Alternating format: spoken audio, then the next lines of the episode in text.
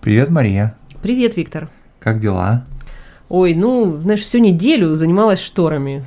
Ой, это, конечно, целый вопрос. И что же, ты выбрала новые шторы? Ну да, вообще вот шторы выбирать, проблема вот в чем. Я, конечно, знаю, что я хочу. Я, конечно, знаю, какой должен быть конечный результат. Но одно дело видеть этот результат в голове, а другое дело купить вот такую большую вещь. Дело в том, что вот если покупаешь юбку или платье, Мгм. ты его примерил в магазине, посмотрел, там, не знаю, туфли соответствующие надел. Все, и решение есть. А вот шторы это такой большой предмет, что в магазине не наденешь.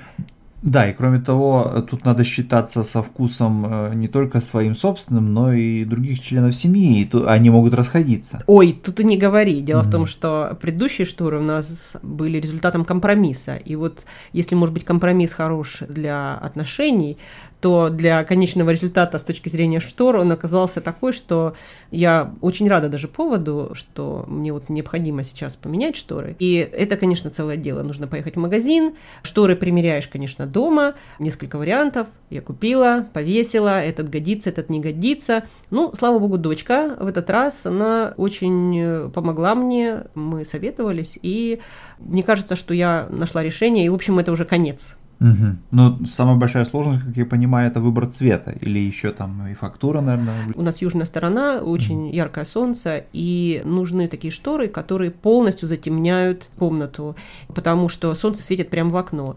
Но сейчас разные варианты есть. Сейчас, например, можно воспользоваться жалюзи, а ты как относишься? Ну, ты знаешь, вот э, мне кажется, что жалюзи это что-то такое из области офисной мебели, да, то есть вот в офисах, конечно, жалюзи используют, и это практично и удобно, да, но вот дома, ну, у нас тоже, правда, есть жалюзи, вот опять же на такой южной солнечной стороне мы их используем, но, скажем, в спальне, например, я бы никогда бы не повесил жалюзи. Мгм.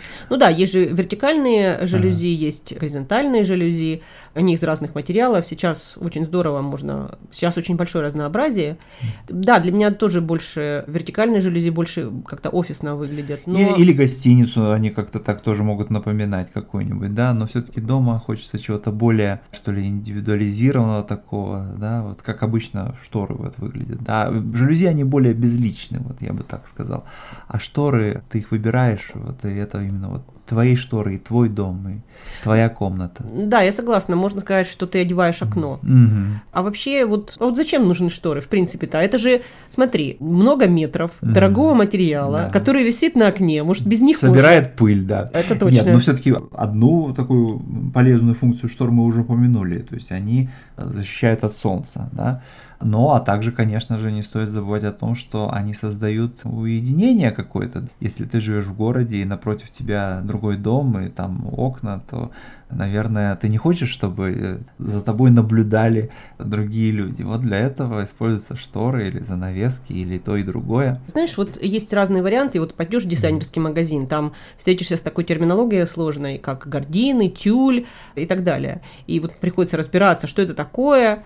Но стоит таких усилий это, потому что я вот заметила, что если шторы хорошо подобраны, и если вот все в порядке в интерьере, они вписываются настолько в интерьер, что они как воздух. Их не замечаешь, ими пользуешься.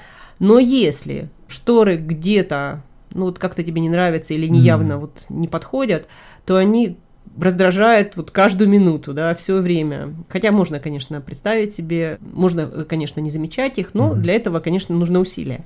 А вот, в принципе, психологически хорошие шторы, они Да. должны быть вписаны. Да, конечно. Ну, я бы сказал, что, конечно, лучше всего было бы, если бы можно было выбрать шторы, которые устраивают всех членов семьи и которые вот удачны, и так один раз их повесить, чтобы они уже висели и не менять их. И на всю жизнь. Да, потому что, понимаешь, одно дело, конечно, выбирать, находить какое-то решение, да, преодолевать какие-то там разногласия эстетические, а другое дело это все вешать. Я смотрю на это как человек, который, э, скорее всего, вот этим будет заниматься, да, А если мы отвеч- решим, Мгм. э, значит, с женой поменять шторы. Поэтому, конечно, мне не очень хочется это делать. Ну да, мужчина, наверное, отвечает за то, чтобы повесить карниз. Да.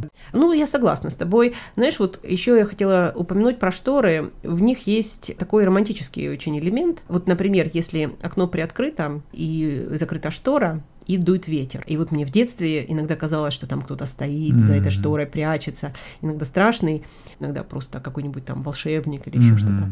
С жалюзи так не, Конечно, не, не- не представишь. Да, а кроме того, а, ну помимо того, что детское воображение там а, представляет разных там привидений за колышащимися шторами, можно еще вспомнить о том, что дети любят прятаться очень сильно за шторы, да, опять же, за жалюзи не спрячешься. Да, Да, да. поэтому, конечно, шторы это хорошо. Ну да, и много детективов построено на том, чтобы там преступник или кто-то, значит, прячется за шторой, и вот напряженный момент в фильмах создается именно такой колышущейся шторой. Да, а кроме того, можно вспомнить про шпионские фильмы, когда расположение штор, допустим, они задернуты или наоборот раздвинуты, это какой-то сигнал, например, значит, агенту о том, что, ну вот, все в порядке, да, слежки нет, А, или наоборот, что Мгм. ведется слежка.